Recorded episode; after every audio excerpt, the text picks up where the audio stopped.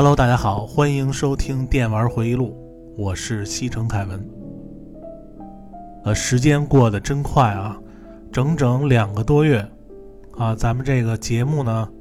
一眨眼都做到第十五期了。呃，在今天这个节目之前啊，先和大家说一件事儿啊，有些听友呢可能发现前十四期节目的音乐啊 BGM 怎么都换了啊，是这样啊。啊，因为也是最近听到一些消息啊，呃，因为这几年呢，呃，国内很多的 BGM 音乐版权公司啊，买过来很多国内外知名的 BGM 版权，然后呢，国内呢，对这个音乐版权的意识呢，也越来越重视，啊，很多网上的视频呐，或者是音频节目中采用的主题曲，或者是经典的 BGM，用来烘托气氛。啊，因为大家都是这么做的，但是这个将来啊都有可能会成为他们维权的对象，所以也咨询了一下我的律师啊。这个音频节目虽然是在平台上免费的节目啊，就不收大家钱，随便听，但是里边呢加的所有的 BGM 也不是说你想用哪个就用哪个啊，即使你只用了短短几秒，或者是你用了之后。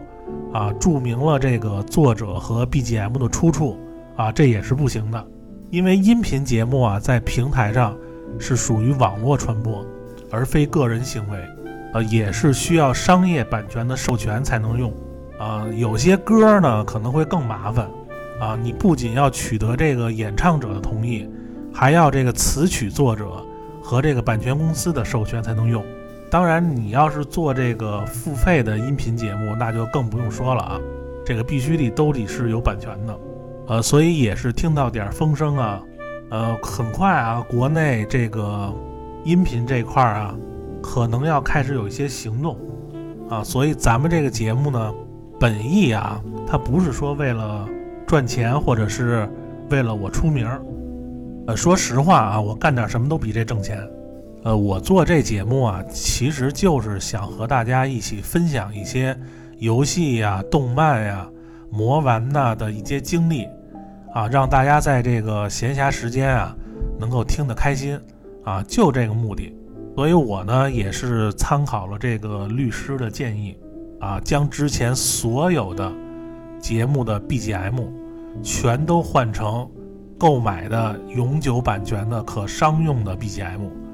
所以现在大家听到节目里啊，每一首 BGM 都有这个永久的商业授权书啊。虽然这么做啊很麻烦啊，这还得来回换，呃，不像之前啊，这个大家一听这个很熟悉的这个音乐啊，就会更有感觉。呃，因为大家都知道啊，我每期节目对这个音乐还是比较挑剔的，所有的这个 BGM 都是精挑细选的。呃，但是为了能够长久的给大家做这个节目啊，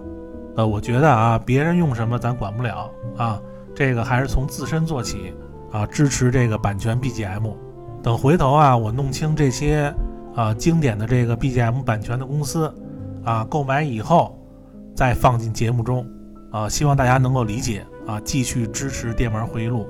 好，那这事儿就和大家说一下啊，呃，好在咱们这个节目呢，主要是听我嘚的。啊，不是这个音乐鉴赏节目，反正我会加上适合每期的这个 BGM 来做好这个节目氛围。好，那咱们开始今天的节目啊。呃，现在每周啊，嗯，都比较纠结啊，这期话题啊说什么？后来我想到一个方法啊，就是抽签儿啊，因为我有一个那个小的模拟双色球啊，开奖的那个模型玩具啊，然后找了十个话题。啊，然后放进十个篮球，啊，把这个几个话题啊都标上号，啊，一号写的是游戏机，啊，二号写的漫画，然后三号高达，四号战锤，五号雕像，啊，六号手办，七号啊恐怖灵异事件，然后八号老玩具专题，啊，九号玩枪的专题，啊，十号这个日本购物专题。啊，反正能想到的啊，我先写了十个。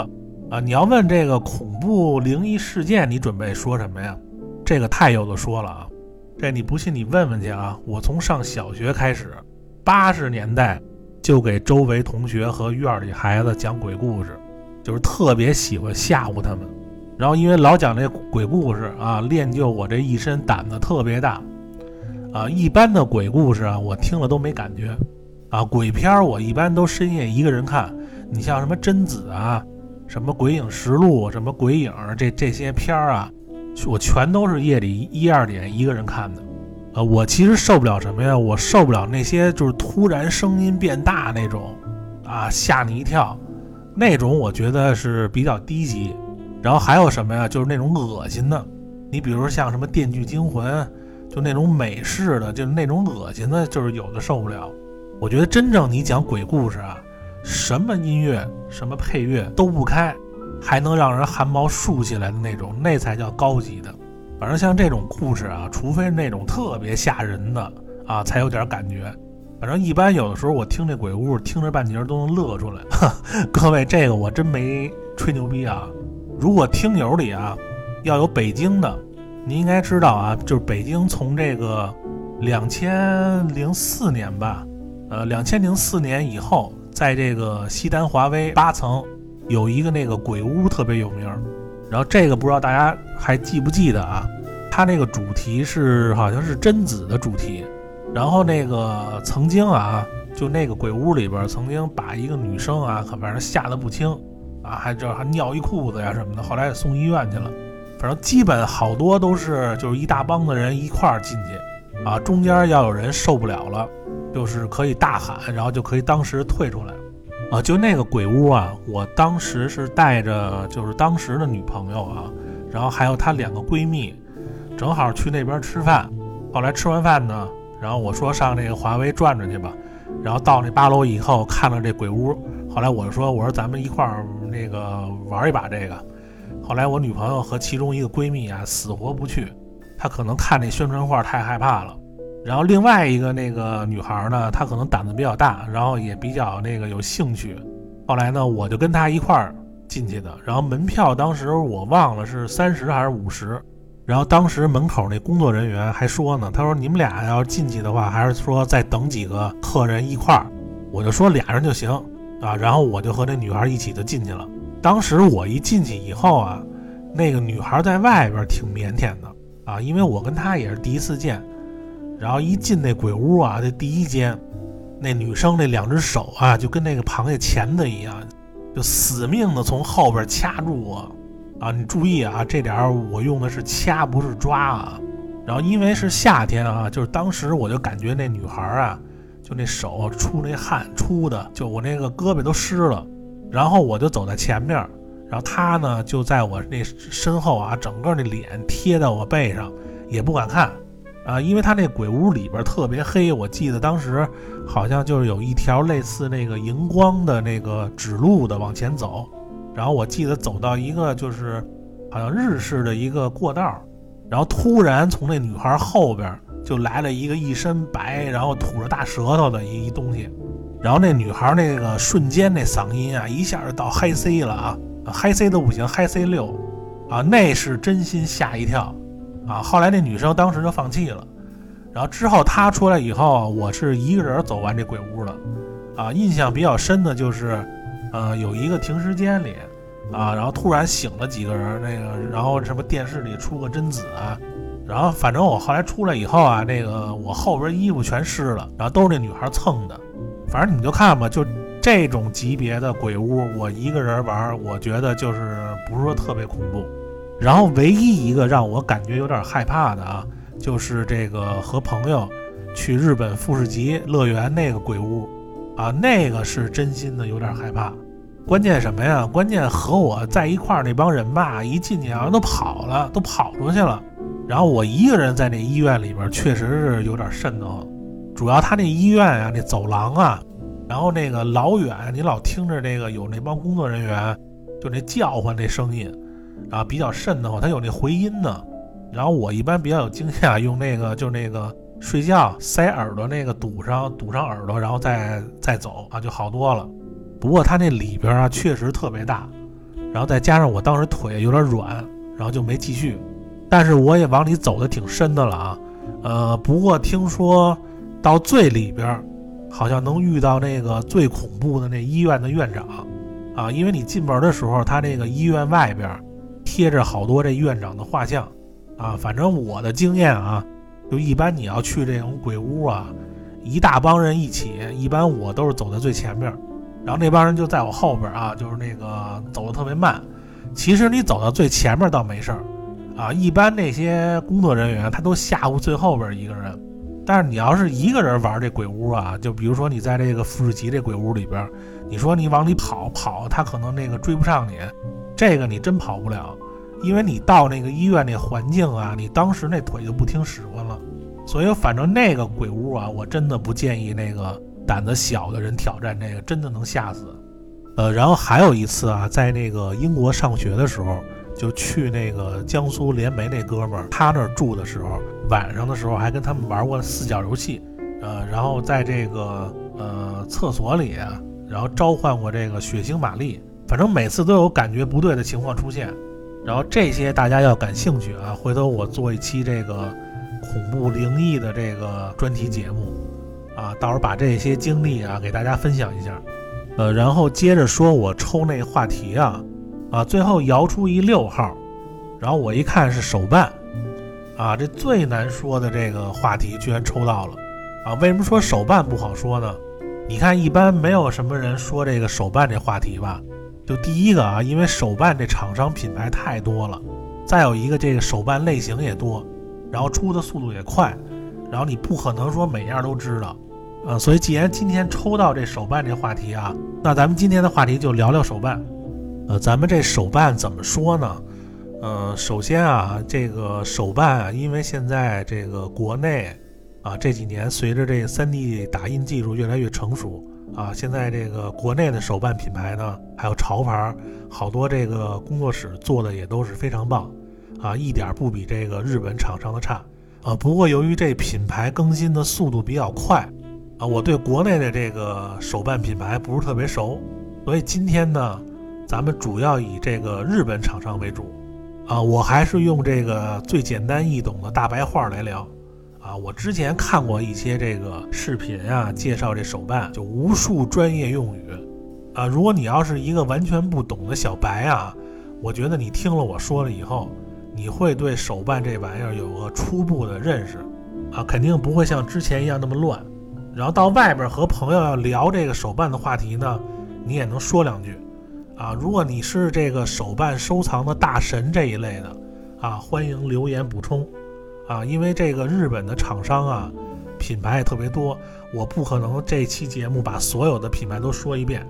啊，我主要就说一些比较知名的。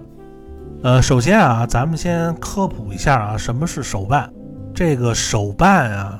能说的直接一点啊，其实就是没有上色啊，没有涂装的模型套件儿。它有一个英文啊，叫 Garage Kit，简称 GK。就你看好多那种啊，就是没上过色的人物模型，啊，灰了吧唧的，然后白了吧唧的，这就叫 GK。啊，一般都是这个模型师啊，他做出一个样品以后，然后小批量的生产，然后这种不上色的白膜和灰膜，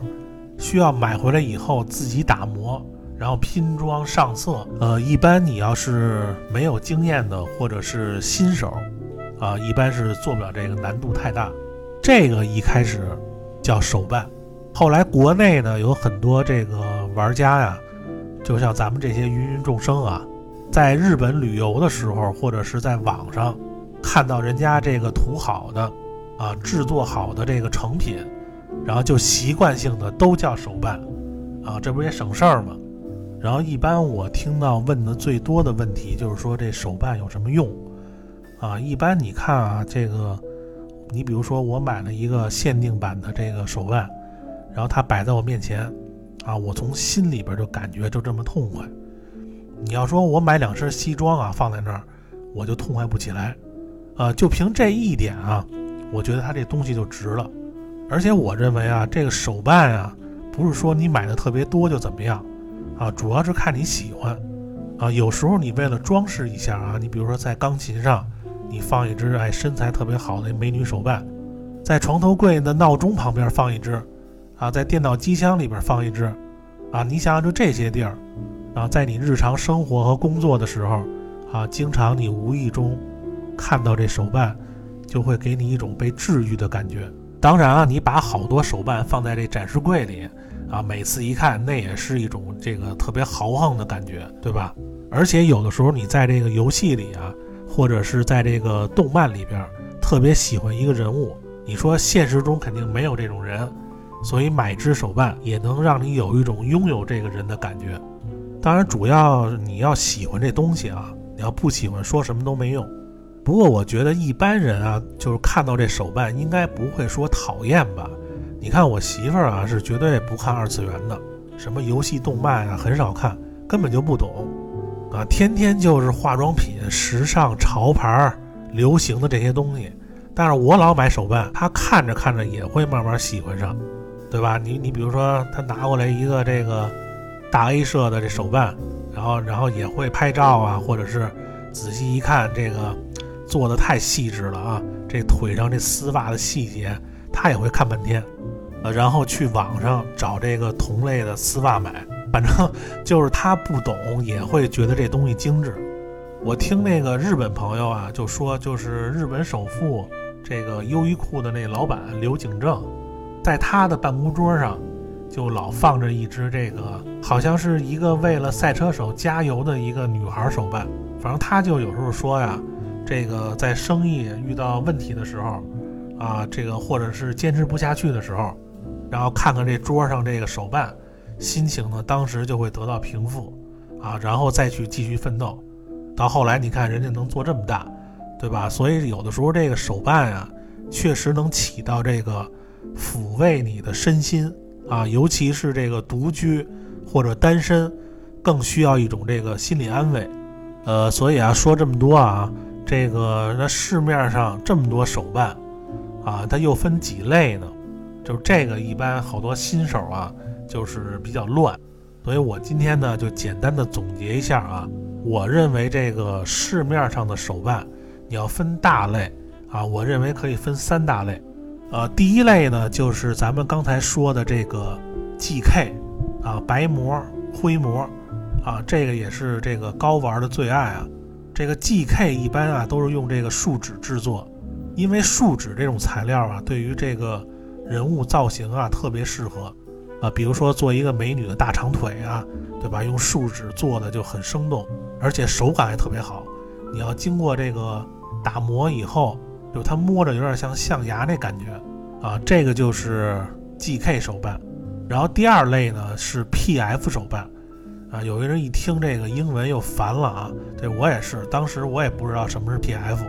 因为我我特别烦好多人说这手办上来就 GK PF。就是你懂你说的这个，人要不懂你也不解释一下，就显得好像你英文多好似的。反正我听他们说这一开始就完全听不懂，啊，弄到最后也不知道手办到底是什么。所以咱们今天咱们就一点点说啊，这个让所有这个新手听完这个都能有一个大概的了解。这第二类 PF 手办，这 PF 的意思就是什么呀？就是 PVC figure 的简称。呃，这个 PVC 呀是一种塑料材质。啊，学名呢叫这个聚氯乙烯，啊，这个化学式呢，啊，这不重要啊，啊，就是说这个 PVC 材质的手办就叫 PF 手办，反正你别管它具体叫什么，反正现在所有中国人管这些东西全都叫手办，啊，就连这个日本业内也都认定了这个树脂的什么 PVC 的全叫手办。所以咱们也不用说什么人偶啊，这些就统一都叫手办。呃，然后 PVC 手办的好处就是便宜，一般大家看这个市面上啊涂装好的，也就是量产的，这就是 PVC 完成品啊，这个是绝大多数人的选择啊，因为 PVC 这个材质啊比较软啊，表面比较光滑。然后上色以后呢，有的时候效果比这个树脂还好，但是由于 PVC 呢容易氧化，对吧？你跟这个空气接触多了，就会老化褪色，所以一般保养这手办啊，就是最好别让它晒着，尽量放在这些就是灰尘少的地儿。然后第三类手办啊叫景品，啊景色的景，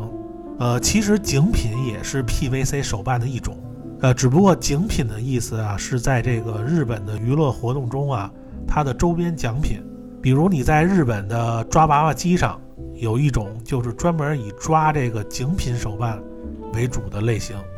啊，或者是以这个活动抽奖的形式，它有的地儿也管这叫赏品，啊，除了这个日本地区以外啊，这个景品呢都是可以直接购买的。然后按照这个网络用语啊，就是低配版的手办。啊，因为精品这手办啊产量大，价格呢是最便宜。啊，但是工艺和涂装呢都比不上这个 PF 手办和 GK 手办，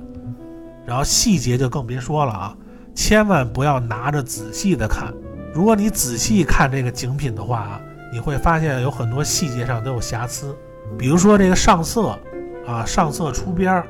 啊，就是异色，啊，合模线没有打磨等等。但是很多大品牌出的这个精品手办，有的做工和包装也都不错啊。所以这个如果买精品的话，尽量选择这个大厂出的。所以这个就是我给手办啊分的三个大类啊，GK、PF、精品啊，这下大家都明白了吧？就那帮二次元 UP 什么手办主播。嘴里天天叨逼的就是这些东西，啊，然后这里边还分好多小的啊细项，你比如像什么扭蛋啊，就你去日本便利店，在门口那个一排一排机器啊，那就是扭蛋机啊，有一种那个透明圆蛋胶囊里边装着这些小型的玩具啊，钥匙链等等这些小玩意儿，还有那种公仔，就是从香港过来那种说法啊，意思就是小玩偶的意思啊，一般都是这 Q 版或者是拟真人的玩偶。所以说，今天咱们主要还是说那三大类啊，GK、PF 还有精品手办。呃，任何行业肯定都有这老大老二啊，各种等级的，这手办也一样。然后呢，给大家说一下啊，这个在日本手办的品牌厂商都有哪些知名的？还是老规矩啊，跟那个街机一样，我给他们这个划分了一下等级啊，这样以后呢，大家买手办呢就有一个比较直观的印象。这个所有都是。仅代表我个人的看法啊。首先呢，日本手办界啊，这个最高等级的有三家，被称为这个手办御三家啊，也是日本手办的三巨头。这三家做的手办，基本上可以说是这个手办业界的标杆。今天所有的这个图啊，都发在这个文案区了。所有这个日本厂商的这个官网，我都给大家附在这个文案区里了。大家可以这个上他们官网看看他们的手办照片儿，然后这个御三家首先一家啊就是 Good Smile Company 啊，简称 GSC 啊，中文翻译呢是良笑社啊，这个网上俗称这个奸笑社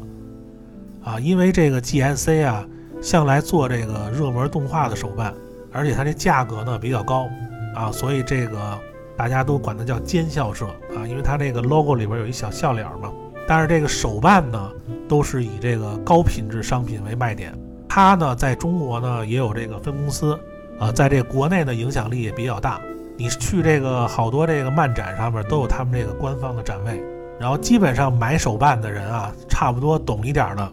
都知道这个 GSC 社，它的手办这个做工绝对是一流水平啊。而且在三家当中，这个产品是最多的。然后 N 多的 IP 和产品线，呃，绝对是一个可以当收藏用的这个手办品牌。然后第二家呢，就是 Alter，啊，俗称大 A。这 Alter 的手办呢，给我感觉就是一点啊，就是细节狂魔啊。他旗下的手办原型师也都是这个大师级的人物。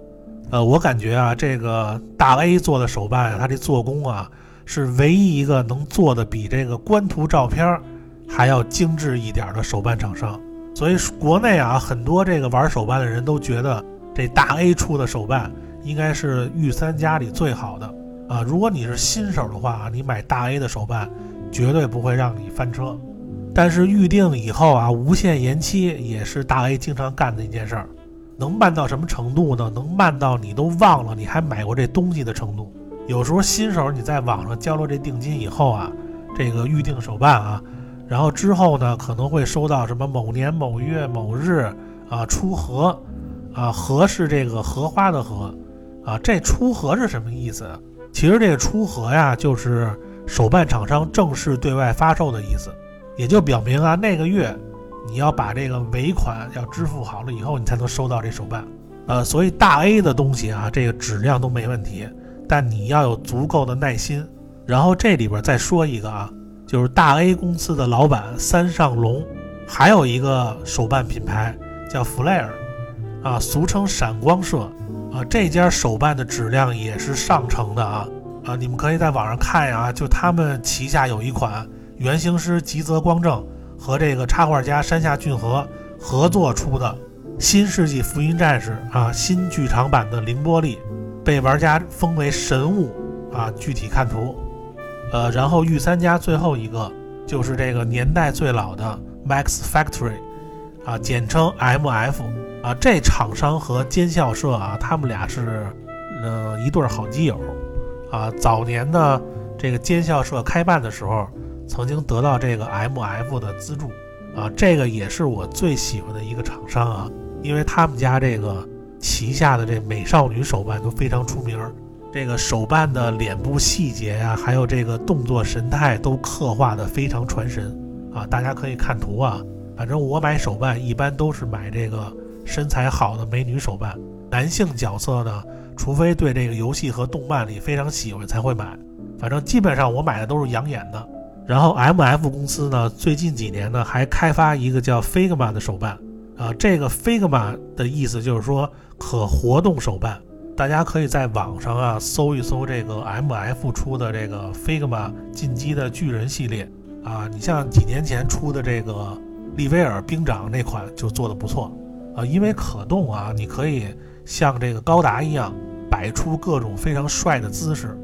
啊，一般这种手办大家看盒子上它都会有印有这个 Figma 的 logo 字样。啊，你就能分辨，就这种手办是可动的，这个就是这个日本御三家的这个手办厂商啊。如果你是刚入坑买这三家出的，质量绝对有保证。但是这三家的手办的价格啊，也是呵呵呵啊，这个大家都懂，毕竟好货不便宜。然后除了这三个大佬以外啊，这个还有好多一流的这个厂商品牌。呃，首先我个人非常喜欢的一家啊，就是寿屋。啊，为什么我喜欢这个牌子呢？这就不用多说了啊，以造型知名的品牌，尤其是美女，啊，旗下托尼大神的这个光明系列手办，那些美女那个身条啊，做工太细了。不过这个牌子造型啊，人物什么的，各方面做的都非常好啊。就一点，这手办的头发部分啊，就不是特别理想了啊。这也是大家公认的一点啊，这个发型制作不是特别复杂。啊，它这个纹理啊，这个，呃，那个道道太少。不过这个头发啊，这个完全不影响我对这牌子的认可啊。啊，因为主要我太喜欢这托尼笔下的人物了。然后第二个呢，就是 Alpha Max，啊，俗称小 A 社，啊，旗下美少女手办居多啊，呃，做工上乘啊，而且越来越好。大家可以在网上搜搜这个内衣狂三系列啊，这个衣服细节出众啊，绅士们都懂啊。尤其这个手办的底座也是刻画的非常精美啊，价格也算良心吧。反正你买这个牌子绝对对得起它这个价。然后第三个呢，Stronger 强壮社啊，这厂商呢给我感觉就是一个字儿啊，稳啊，就跟他那名字一样，着实啊，工艺直逼这个御三家啊，已经有很多这个厂商找这个强壮社代工了，就说明他们家这工艺啊确实是稳。呃，旗下的尼禄啊，一直都是很高的人气啊，手办价格呢也适中啊，非常好的一个品牌。然后第四个厂商啊，Aniplex Plus 啊，俗称 A 爹啊，这个是一个动画大佬啊，logo 大家在很多动画前面都见过吧？logo 设计的非常漂亮啊，他们家的手办啊，基本上都是找这个尖校社或者是强壮社代工的啊，质量算上乘吧。呃，比这个御三家啊还是有点差距，但是旗下知名的动画 IP 比较多，所以一般买他们家的手办呢，大多是冲这个动画去的。呃，然后第五个海洋堂，海洋堂呢主要是以这个食玩为主。这个食玩是什么玩意儿啊？这食玩简单来说啊，就是附带食品的玩具就你看好多有的那吃的里边，它带一个玩具啊，那个叫食玩。然后手办呢，它这个品牌啊，基本不怎么出这个美少女的手办啊，所以这个我不是特别中意啊。但是它都出什么呀？它都出什么鸟类啊、昆虫类啊，就这些手办。反正一般我是不买这牌子啊。但是他们旗下的这个新世纪福音战士 EVA 这出号机那款做的确实不错。然后这牌子手办的水平，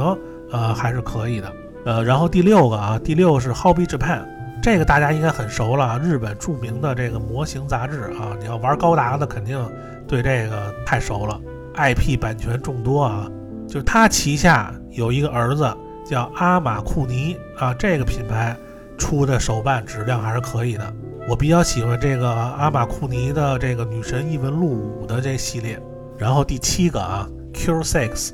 啊，这个牌子也是我喜欢的，但是因为这个手办啊，画面太美太生动。啊，就不放图了啊！大家自行去这个官网上寻找。反正每次啊，从这个日本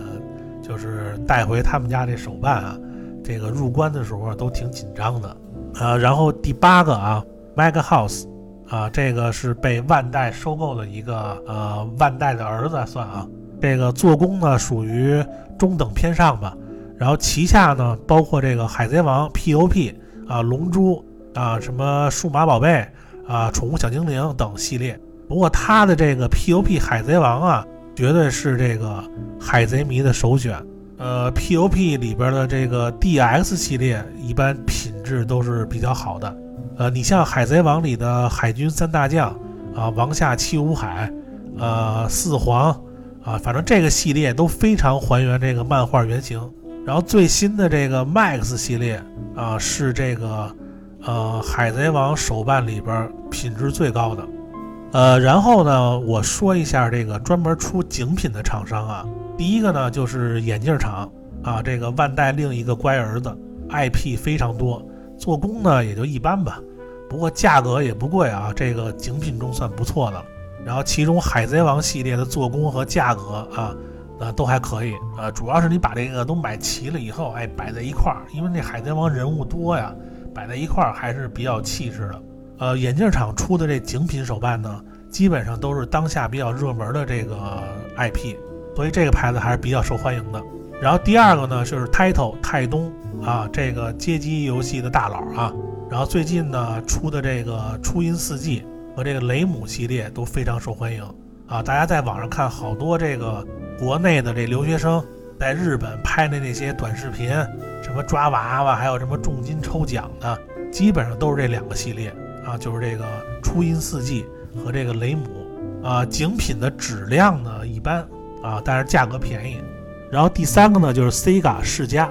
啊，这个游戏界的大佬啊，这个不用介绍了啊，因为这世嘉它有自己的这街机厅啊，所以这个抓娃娃机里边有很多自己出的精品啊，品质比较稳定。最受欢迎的就是这个初音未来的这精品。啊，这个就不用多介绍了。然后第四个呢就是 For You 啊，俗称富佑，这是一家啊游戏公司。